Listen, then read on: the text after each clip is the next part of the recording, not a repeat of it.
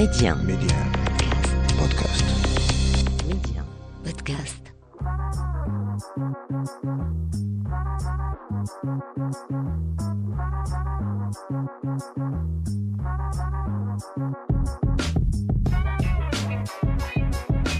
Bienvenue à vous pour ce nouveau numéro et dernier de l'Hebdo MC, le rendez-vous taillé sur mesure pour tous les curieux et curieuses. On parle médias, culture et tech avec un focus tout particulier sur le Maroc. Cette semaine et pour le dernier épisode de cette saison, Petit Best-of s'impose. Mehdi 1, Karima, l'Hebdo MC.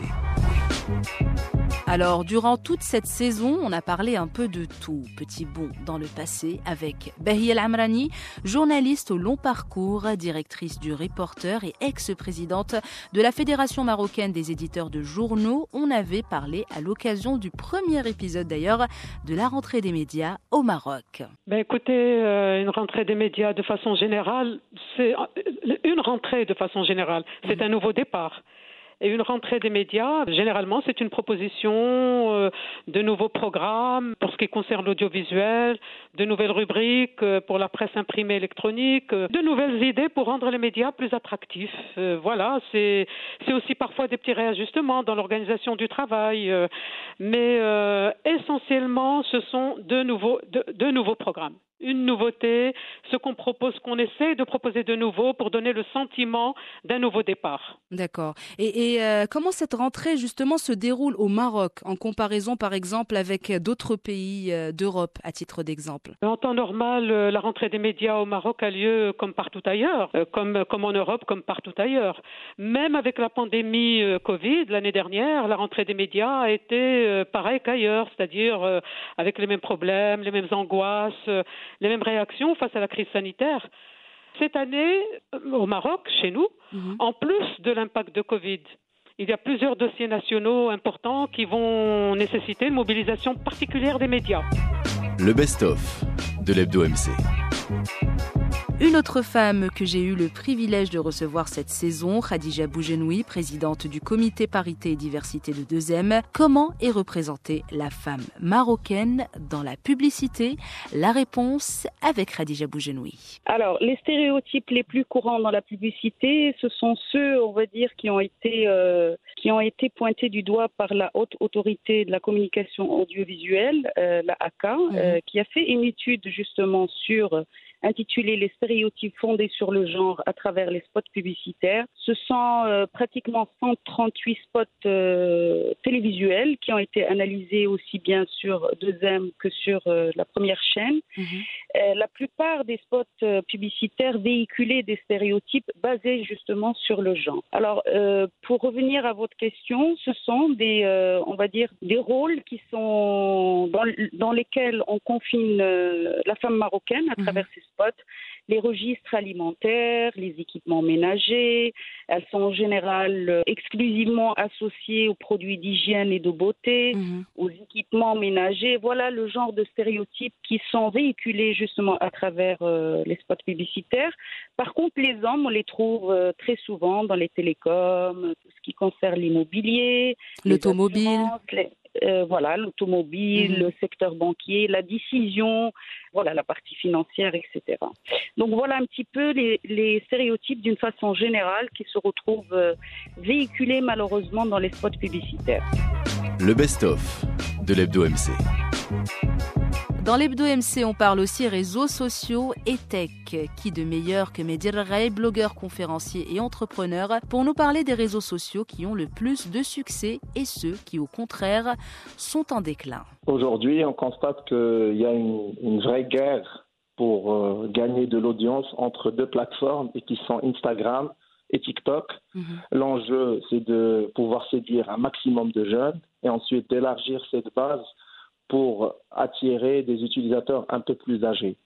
Et on ressent, euh, on ressent cette, cette bataille pour l'audience au niveau des tendances actuellement. Aujourd'hui, si vous êtes un, un utilisateur assidu d'Instagram, vous verrez que des contenus comme des Reels, qui sont des vidéos de 15-30 secondes à une minute, Mhm. performent beaucoup plus que de simples photos parce que l'objectif d'Instagram, c'est d'attirer un maximum de gens vers Instagram et de, et de, les, de les faire sortir de TikTok qui a lancé ce format et qui aujourd'hui est le leader de ce format.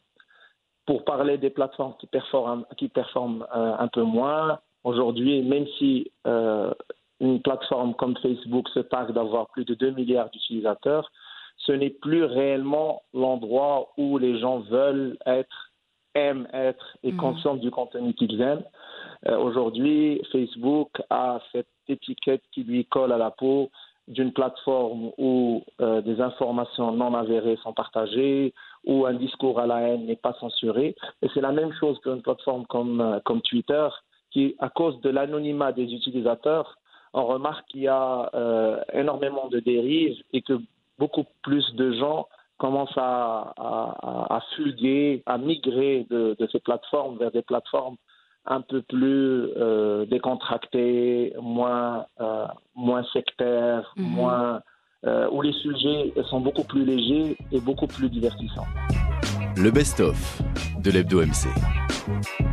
La pub aussi a été un sujet de prédilection dans l'Hebdo MC cette saison. Dans un précédent épisode, j'avais également reçu Reda Taleb, CEO du cabinet de conseil Officium et expert en marketing et branding, et Imen Awed, directrice de création des agences rap et tribal DDB. La pub au Maroc entre présent et passé nostalgique. Judor, la boisson au reflet d'or. Judor, toujours Judor. Voilà pour vous la boisson rafraîchissante. Judor, toujours Judor. Voilà, c'est vrai pour ceux qui aiment boire frais. Alors moi, pour ma part, je veux dire, je, je dirais que euh, la principale évolution dans le processus créatif, c'est qu'aujourd'hui au Maroc, on assiste à des à des écosystèmes créatifs qui sont de plus en plus ouvert. Ça veut dire quoi? Ça veut dire qu'aujourd'hui, on assiste à un démantèlement du binôme classique euh, directeur artistique, concepteur-rédacteur en agence. Mmh. Et euh, aujourd'hui, c'est oui, c'est des créatifs qui continuent de créer des idées, mais euh, en, en s'adossant à, à d'autres créatifs qui peuvent parfois même faire partie de d'autres domaines qui sont complètement différents, mais qui peuvent être très complémentaires.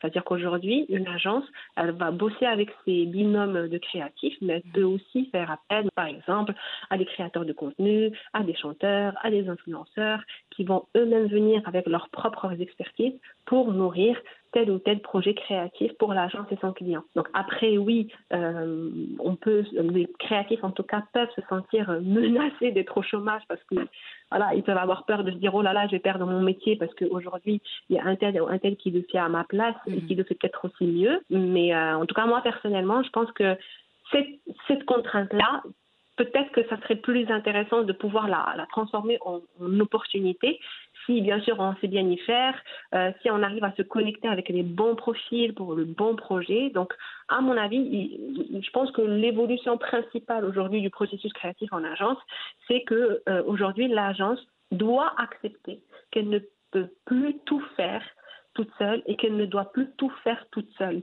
Et mmh. avoir recours à cet écosystème créatif ouvert ne peut être que bénéfique et pour elle et pour les marques pour lesquelles elle travaille. Et vous, Reda Taleb, quel est votre ressenti justement par rapport à, à ce processus créatif? C'est une question très intéressante parce qu'elle euh, nous ramène finalement à, à, quelque chose de fondamental, à une question fondamentale qui est à quoi sert la publicité, qu'est-ce que la publicité, qu'est-ce qu'elle représente par rapport à une société. Et, euh, et on, on, dit souvent, ou en tout cas parfois, que les médias de manière générale et de la publicité en particulier sont un peu le, le miroir de, de, la société euh, dans le sens euh, premier du terme, mujtama, euh, dans lequel elles, elles, elles existent. Et, euh, et, il est clair que, que nous savons, euh, comme nous le savons tous, la société a beaucoup évolué, c'est-à-dire les, les cibles de, des publicités ont évolué, les écosystèmes dont parle Iman également, c'est-à-dire de, de, des écosystèmes autour des gens, mais également autour des annonceurs. -hmm.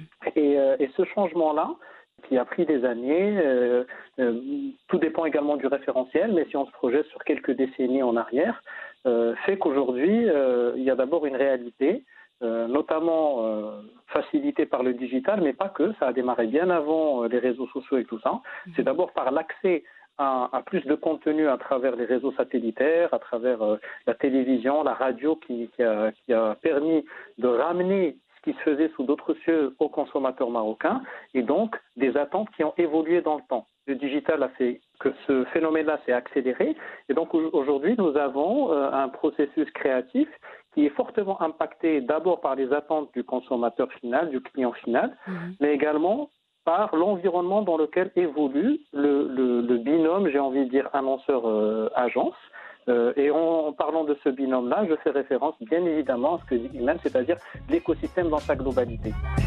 Le best-of de l'Hebdo MC. Et de la pub, on s'intéresse à ceux qu'on appelle influenceurs ou créateurs de contenu au Maroc. Est-ce vraiment un métier à part entière ou plutôt un hobby? Dans cet extrait, Mariam Lamoud, e-réputation et digital influence manager, nous en dit plus. Sans oublier, bien sûr, Sophia Belkamel, influenceuse et créatrice de contenu, qui nous a dit également ce qu'elle pensait de ce métier. En fait, les, euh, euh, influenceurs, leur, leur, présence consiste à faire euh, des relais d'opinion auprès des internautes qui sont euh, leurs, followers ou leurs fans. Euh, l'influenceur aujourd'hui est capable d'affecter les comportements et aussi les décisions d'achat des, euh, internautes à travers bien sûr le contenu qu'ils partagent sur, les, sur leurs réseaux sociaux. Aujourd'hui, plusieurs études ont démontré que les influenceurs sont désormais la recommandation numéro un quand il s'agit de décisions d'achat. Alors Mariam, avant d'aller un peu plus loin dans notre échange, on écoute ce que pense Sophia Belkamel, influenceuse créatrice de contenu, et on revient juste après pour en parler. Sophia Belkamel, euh, femme de Amin Ouizid qui est aussi créateur de contenu et mère de deux enfants, Aylan et Kaïs. Alors, je pense que le métier d'influenceur ou de créateur de contenu, comme je préfère l'appeler, est bel et bien un métier. C'est un tout nouveau métier, certes, mais il y a encore pas mal de chemin à faire avant qu'il y ait donc un cadre strict défini pour cette activité qui est toute nouvelle. Mais sachant que je vis euh, dans cette activité, que celle-ci me demande un travail euh, pratiquement à plein temps, que je suis amenée à brainstormer, créer, donner de mon énergie, de ma, de ma personne à cette activité, je la vois donc comme un travail. Les premiers créateurs de contenu ont appris sur le tas en tant qu'autodidacte, mais à présent il existe des formations pour apprendre le métier de créateur de contenu. Donc pour moi, oui, c'est bel et bien un métier. C'est une spécificité euh, qui demande beaucoup d'exigences, un apprentissage euh, et de l'expérience. Et ce métier entre dans un cadre qui est légal. Pour notre part, Amine et moi avons créé notre société. Nous payons donc des impôts comme dans n'importe quel autre métier. J'aimerais beaucoup réaliser en fait un petit court métrage donc sur ce métier pour ouvrir vraiment les yeux à certains qui ne comprennent pas encore les exigences que, de ce métier à part entière. Euh, j'espère avoir le temps après euh, quand les enfants seront un peu plus euh, indépendants. Mais je pense le faire parce que c'est très important d'ouvrir un peu les yeux sur ce métier.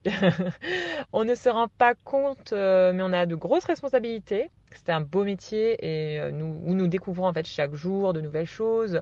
Nous voyageons beaucoup. Et nous sommes connectés aussi à plein de belles personnes qui nous apportent aussi euh, énormément de choses quotidiennement.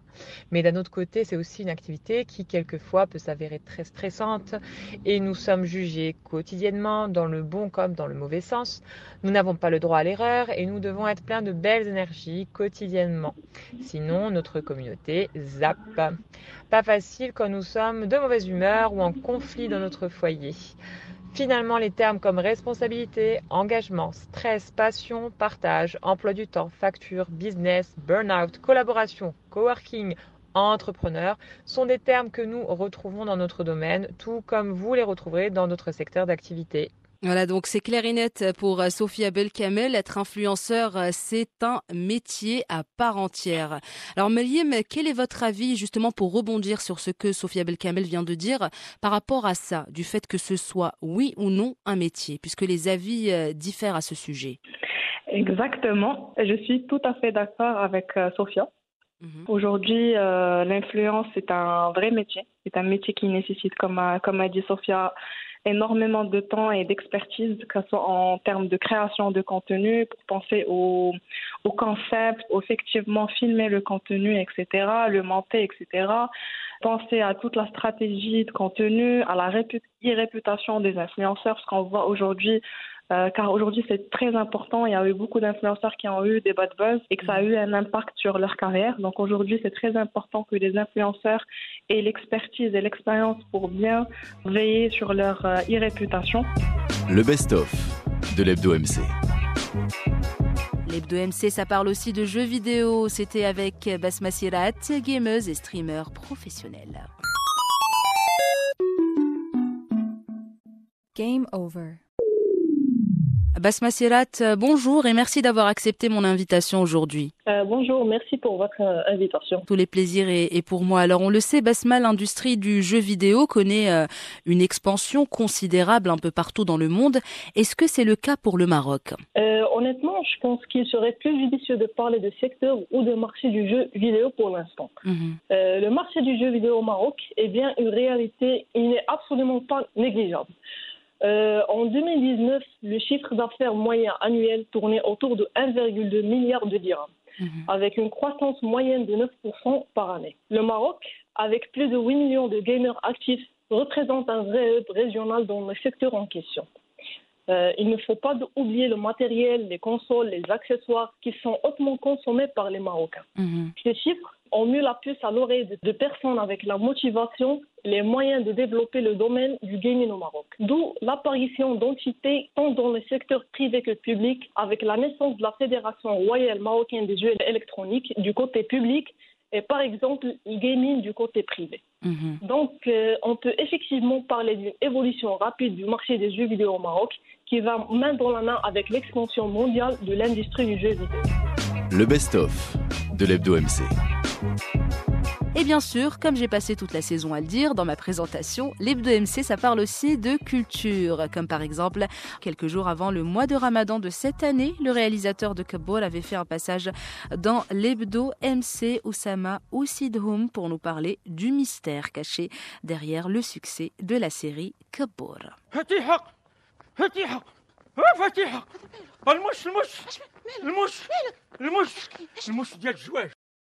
ويلي هادشي اللي بقى عندي جبت منه ربع صنادق علق علق علق لا فتيحة قبل الزواج الراجل خاصو يكون راسو ورا الزواج ورا الزواج خاصو يكون Voilà donc euh, Oussama euh, Kabbour, euh, vous en êtes euh, donc le réalisateur cette année.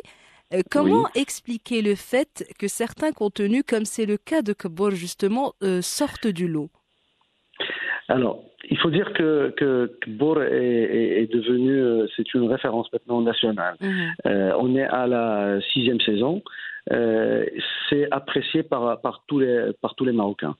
Et, et je pense qu'il y, y, a plusieurs raisons qui expliquent euh, ce succès. Mmh. Euh, tout d'abord, bon, il y a, il y a Hassan Fed euh, lui-même, qui est vraiment un, un artiste professionnel hors pair, il faut le reconnaître. Bien sûr. Les, les, les, scénarios et, et, et, surtout les dialogues aussi, qui sont extrêmement bien ficelés.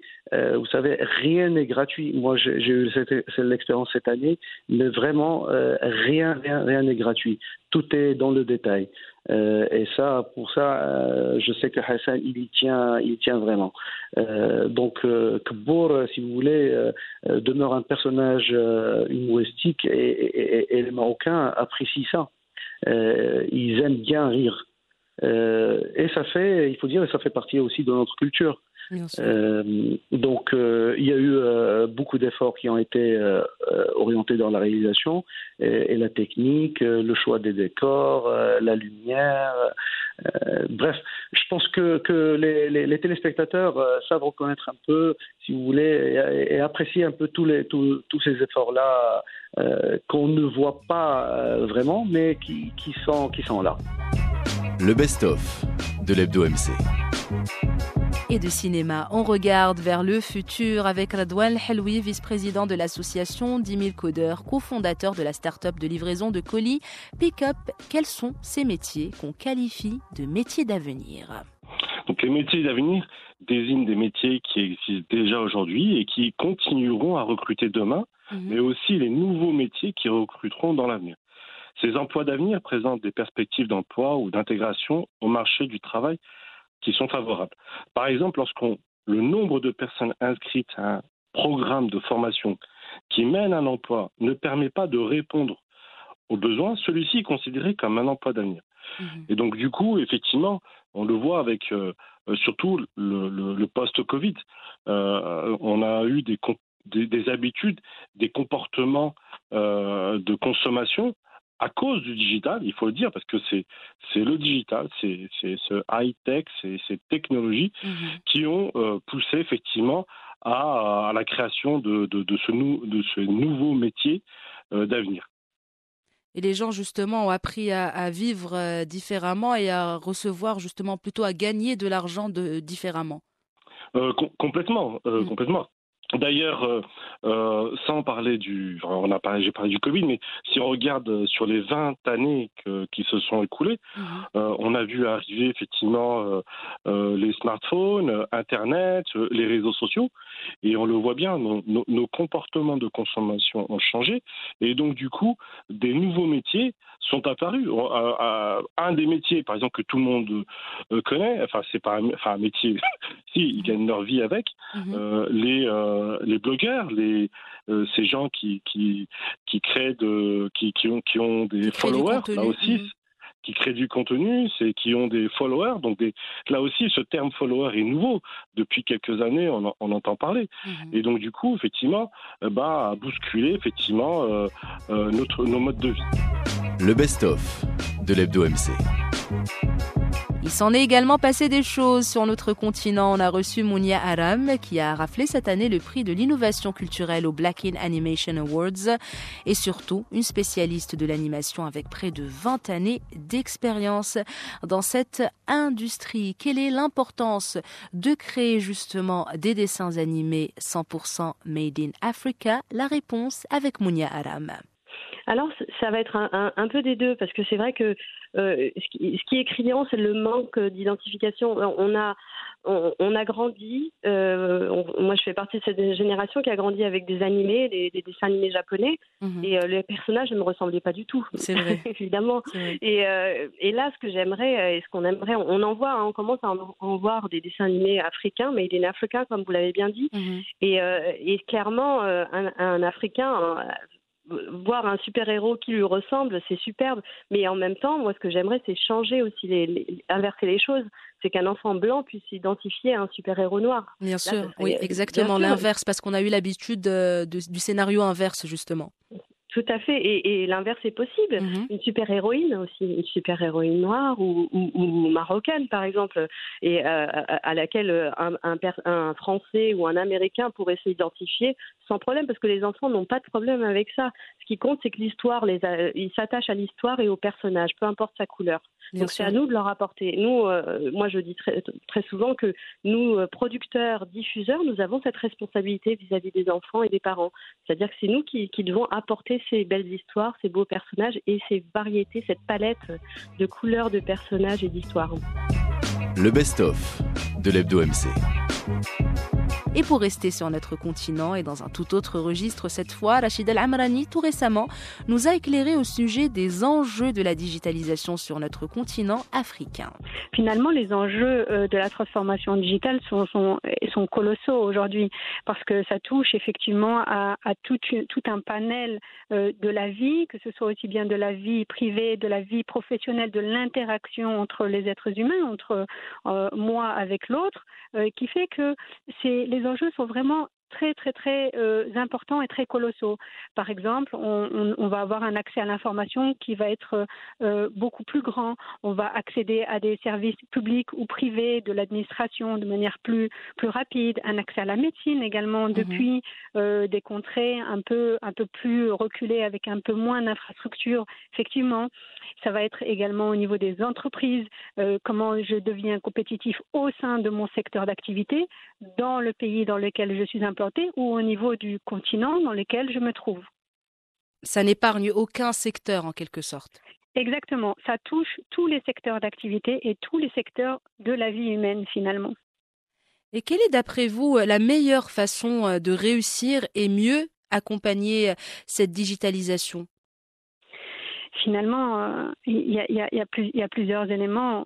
Réussir, euh, accompagner cette digitalisation, évidemment, la première chose, c'est s'y mettre. Mhm. C'est-à-dire de s'y mettre petit à petit, avec des petites actions. Et pour ceux, ceux et celles qui n'ont pas encore de stratégie, s'y mettre petit à petit, qu'on soit une petite ou une moyenne entreprise, en tout cas s'y intéresser, mettre en place des choses. Ça peut passer par l'automatisation, ça peut passer par des petits éléments qui vont petit à petit nous amener à prendre conscience et à, à mener une vraie stratégie de fond. Le deuxième point sur lequel j'aimerais revenir, c'est la formation. Bien mhm. évidemment, former des personnes, former euh, euh, des, des, des, toute une, tout un pan de la société qui va permettre euh, à tous les acteurs, parce que tous les acteurs aujourd'hui sont engagés et vont être engagés dans cette digitalisation. Donc la formation est un atout majeur et indispensable pour accompagner cette digitalisation. Et le troisième point, c'est bien sûr le recrutement. Une fois mhm. qu'on a formé, comment on recrute? Est-ce qu'aujourd'hui, on a une guerre des talents? Une guerre des talents qui ne s'opère pas au niveau que marocain ou africain. Non, c'est une guerre des talents euh, internationale, mondiale.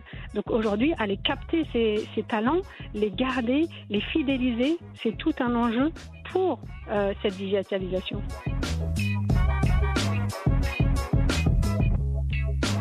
Voilà le best-of de cette saison de l'Hebdo MC. C'était un plaisir de vous retrouver tous les samedis pour parler médias, culture et tech. Je vous retrouve à la rentrée, mais on se donne rendez-vous quand même cet été pour votre émission estivale Summer Vibes. Rendez-vous musical 100% nouveauté. D'ici là, prenez bien soin de vous.